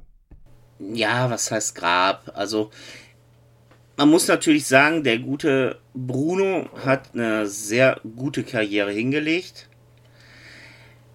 Ich muss auch zu meinem Leidwesen gestehen, ich vertue mich immer mit Bruno und Sergio Cobucci. Ja, das tun viele. Man muss auch immer genau gucken, wer was gemacht hat. Weil. Ja, Aber Sergio ist der ohne Komödien, ne? Ja, was heißt ohne Komödien? Also. In, in, der, in der Anfangszeit. Nachher dann natürlich auch welche gedreht. Also aber Sergio Cobucci ist für mich eigentlich so ein richtig guter Komödienregisseur. Auch viele, wie heißen sie, ach, Bud Spencer Terence Hill Filme. Ja, der hat dann zwei Asse-Trumpfen aufgemacht oder den Supercup. Zwei sind nicht zu bremsen, aber der war sicherlich noch ein bisschen, also in meiner persönlichen Welt ein bisschen erfolgreicher, ähm, was den Spaghetti-Western angeht, weil er hat Django gemacht. Und dann auch die, äh, die Grausamen, ja, das ist ja, und er ist sicherlich jemand, Leichenpflastern seinen Weg, die gefürchteten zwei, wenn wir darauf zu sprechen kommen, dann war er von den Kobucci-Brüdern der erfolgreichere im Spaghetti-Western und hat deswegen die Chance bekommen, mit Spencer Hill zu drehen, in deren Hochphase. Und auch bitte mit Adriano Celentano, nicht vergessen. Sing Sing? Nicht nur Sing Sing, einer meiner Lieblingsfilme hat er von ihm gedreht. Und zwar der Bluff mit, ähm, Ach, jetzt fällt mir der Name. Anthony Quinn. Ah ja. Mhm. Das ist wirklich eine wunderbare Gaunerkomödie. Noch nicht so der typische Celentano, den man später kennt. Ein sehr erwähnenswerter Film. Hat auch schon einen Film gemacht mit Thomas Millian. Dreier Lunken erster Klasse, den Stetson. Also, ich gebe dir recht, Sergio Cobucci war natürlich der erfolgreichere von beiden. Gerade im Western-Bereich. Und ne, man muss dann im Komödienbereich, ja, einzelne Filme waren besser von Sergio, aber Bruno war dann sicherlich der, der auf alle Werke im Komödienbereich erfolgreicher war. Besser schön. Der eine war erfolgreicher im Western, der andere erfolgreicher in der Komödie. Ich glaube, Sergio hat unterm Strich die noch bessere Karriere gehabt, weil er im Western-Bereich da hat er natürlich die, die Benchmark gesetzt mit seinen Filmen. Ja, zum Schlitzohr am sich gibt's nicht mehr viel zu sagen. Vielleicht noch zu Viola Valentino, dass die den Auftritt in der Diskothek hatte, war jetzt tatsächlich kein Zufall. Die hat man nicht im Vorbeigehen gecastet, sondern den Titel, den die da nannte. Der war in Italien sehr bekannt und hat es sogar in die Charts geschafft. Und wie so oft bei Italienern, bei italienischen Filmen war es so, dass man bewusst jemanden eben auch äh, genommen hat, damit auch nochmal dessen Fans den Film gucken. Ne, das war ja ganz beliebt. Per, kennst du Claudio Amendola? Vom Namen sagt mir der jetzt nichts. Das ist nicht überraschend. Wer soll das sein? Das ist ein italienischer Schauspieler und der hat einen großen Fehler gemacht. Ach, ich weiß, worauf du anspielst. ja. Äh, die Sache, die ich gerne mal sehen würde, da würde ich auch gerne unsere Zuhörer mal bitten, wenn sie den Film kennen. Ich hoffe, ich vertue mich jetzt nicht. Ich bin auf der falschen Fährte gelandet. Wenn ihr den Film äh, kennt, äh, lasst doch mal bei Instagram oder bei YouTube in den Kommentaren da was von euch hören. Du redest wahrscheinlich von Il Ritorno della Monessa. Ja, richtig. Rocky Giraldi. Wo er die Rolle des Sohnes übernimmt. Und ich denke mal, es gäbe, wenn der Film gut gewesen wäre, noch einen zweiten Returno. The Returno of the Returno. Ja, ja. Aber der Film ist von 2005, weil den habe ich auch auf meiner Liste noch hier stehen, wo ich kurz drauf eingehen wollte. Und von der Optik ist es Thomas Millian par excellence. Blauer Overall, Strickmütze, die Zollfrisur.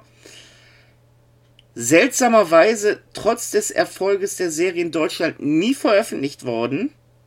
Nein, es gibt nur eine italienische DVD und es, da, dort lief er tatsächlich auch nur im, im Pay-TV.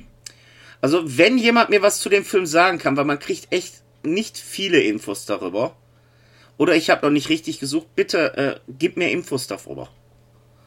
Ja, bitte. Also generell würde mich mal interessieren und es wäre cool, wenn er das bei äh, YouTube in die Kommentare schreibt oder vielleicht auch bei, bei Twitter unter den Tweet, wenn wir dann die Folge veröffentlichen oder auch ähm, bei Instagram in den Feed gerne. Da, wo ihr mögt, wo ihr uns folgt, schreibt einfach mal rein. Ähm, habt ihr überhaupt schon mal einen Nico Giraldi, ein Strickmütze, einen Super Bowl, einen Moneza-Film, einen Die Kastanie? Haben wir noch was vergessen? Die Macaroni? Nee, ich glaube, jetzt haben wir sie alle durch. Jetzt haben wir sie, glaube ich, alle durch. Also, wenn ihr äh, davon Film die Filme schon mal gesehen habt, mich würde auch interessieren, was ist euer Lieblingsfilm? Ja, schreibt uns das mal rein. Habt ihr einen dieser Filme gesehen? Und wenn ja, ähm, welchen mögt ihr da besonders? An der Stelle, wir sind durch für heute, Per. Ja. Was super ist an der Stelle. Ich glaube, ich habe mich zurückgehalten, eine Stunde 20 und wir haben auch über den Film gesprochen und nicht nur über Thomas Millian. Alles in Ordnung. Äh, wir werden irgendwann noch mal eine Top 5 zu Thomas Millian machen, insbesondere weil die Top 5, die wir gerade veröffentlichen, zum Beispiel zu Sylvester Stallone, ist gerade was draußen und ich kann euch sagen, da ist äh, noch was Geiles in der Pipeline schon. Äh, wir werden aber auch mal eine Top 5 zu Thomas Millian irgendwann machen, aber dazu werden wir vorher noch mal einen Film besprechen, Per, und da gebe ich dir schon mal eine Vorwarnung.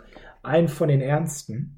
Kein Problem. Äh, der aber sichtbar sein wird für alle. Auch da gucken wir wieder auf Prime und Netflix. Aber per, ich spiele jetzt dir den Ball zu. Ja, ich habe die nächste äh, Auswahl.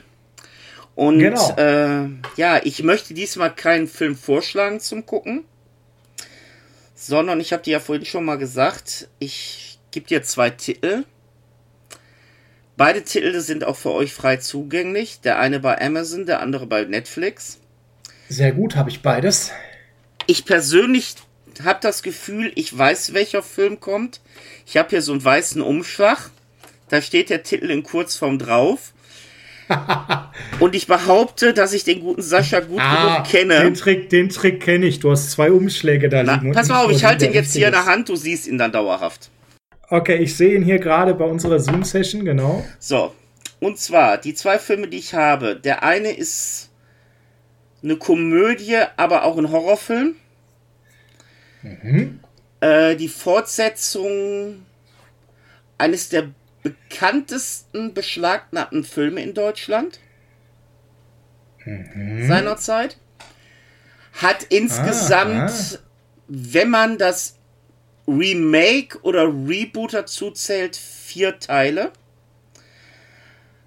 Eine Fernsehserie auf drei Staffeln. Der Hauptcharakter ist so mit dem Schauspieler verbunden, dass man keinen anderen nehmen kann.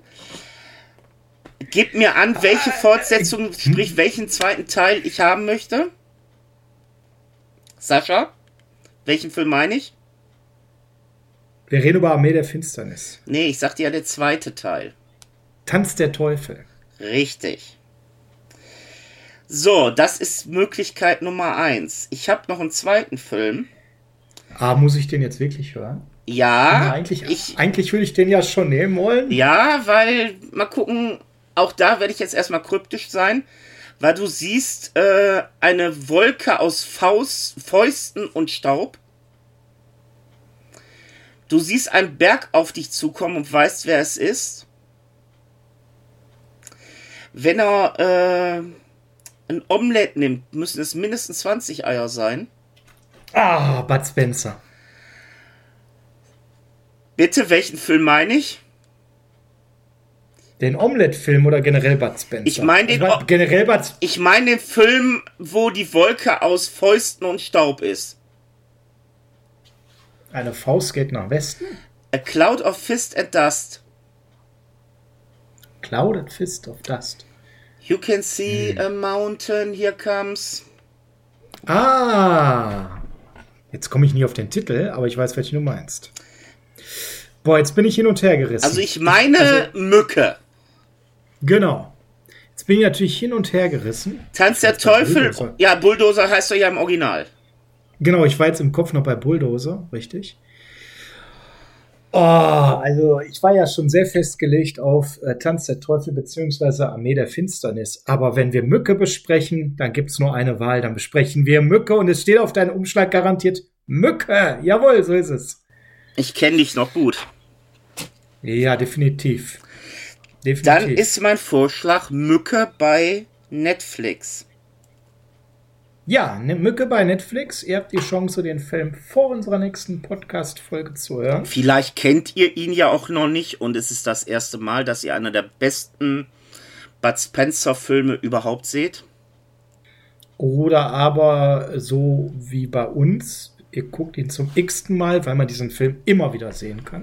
Also es ist, glaube ich, der erste Bud Spencer-Film, den ich damals gesehen habe auf Video. Boah. Da muss ich mal in mich gehen. Da bin ich mir gerade nicht sicher, ob das Mücke war oder es könnte auch tatsächlich zwei Himmelhunde auf dem Weg zur Hölle gewesen sein. Es war bei uns wirklich Mücke. Ich habe einen davor im Mücke, Kino also gesehen. Also Mücke war auf jeden Fall sehr, sehr früh.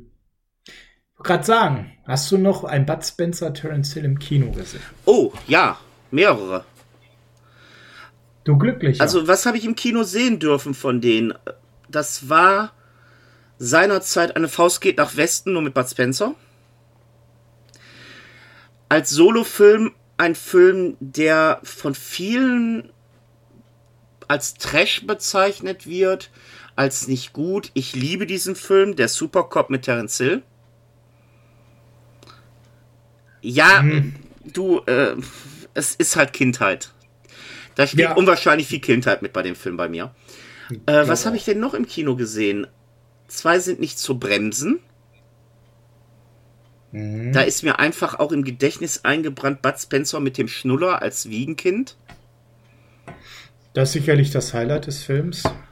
Und, und da muss ich ganz ehrlich sagen, dann merkt man auch schon, dass ich nicht die Zielgruppe war und Comedy Synchro nicht funktioniert hat.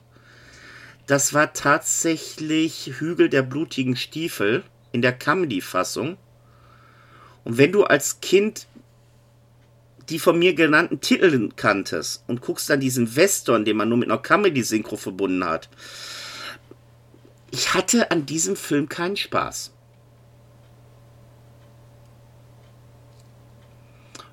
Aber du, du hast keinen gesehen, oder? Wenn du das so sagtest, du glücklicher. Äh, nee, im Kino leider nicht mehr, weil das war dann eben genau die Zeit, wo ich noch ein Ticken zu jung war. Ähm, knapp verpasst. Ich, also aus der Phase, ganz relativ frischen, also wo die beiden schon älter waren aus den 80ern, die konnte ich dann doch noch im Kino erhaschen, aber Mücke ist ja zum Beispiel von 78 da habe ich an Kino noch nicht wirklich gedacht, aber ich kann mich erinnern, dass ich äh, die Miami Cops im Kino gesehen habe. Das war ja so schon dann die Endzeit. Und ähm, den tatsächlich den Bomber. Ach, du hast da doch Mücke im Kino gesehen. Ja, ne? also genau, welchen Mücke gucken wir, äh, besprechen wir eigentlich? Ist auch ganz wichtig. Ich glaube, du meintest aber wirklich Senanten. Ich meine, das, also es ist schon faszinierend, dass jemand einen Film dreht, wie sie sandten ihn Mücke. Und ein paar Jahre später dreht er der Bomber, der eins zu eins der gleiche Film irgendwie ist. Man ändert nur die ja. Sportart. Man ändert die Sportart, aber ansonsten ist eigentlich alles klar. Man hätte eigentlich in seiner späten Zeit, wo er körperlich nicht mehr so agil war, noch einen dritten drehen können. Da hätte er Schacht gespielt. Ja, oder Hallenhalmer. Ich kann mich auf jeden Fall erinnern zum Thema nicht mehr so aktive Zeit und nicht mehr so gute Filme. Die Miami Cops fand ich damals im Kino geil, weil ich war halt geflasht, dass es ein Spencer Hill ist, den ich im Kino sehe. Hm, später fand ich den nicht mehr so toll und so richtig enttäuscht als Kind war, war ich dann schon von Aladdin, muss ich sagen. Ja, okay, das war auch ein Canon-Film. Da oh, das ist, das ist ein schönes Stichwort. Canon-Film. Da müsst, also da können wir schon mal spoilern. In diese Richtung geht es dann, wenn ich wieder dran bin kennen, ach du mhm. Schande, mhm. das ist zwischen Not und Elend und Blattgold. Absolute Perlen gibt es auch und eine davon werden wir sehen, aber soweit sind wir noch nicht. Wir sind am Ende der Folge angekommen und beim nächsten Mal besprechen wir dann Bud Spencer in. Ist es der beste allein, alleinige Film? Sie nannten ihn Mücke? Also ich sag schon mal ja. Ich sag Ah, ja, doch. Also, ach, ich habe da noch gerade mal so einen Blick auf Plattfuß, aber nee, also doch noch einen Ticken davor. Also freut euch drauf. Ähm, für heute sind wir durch.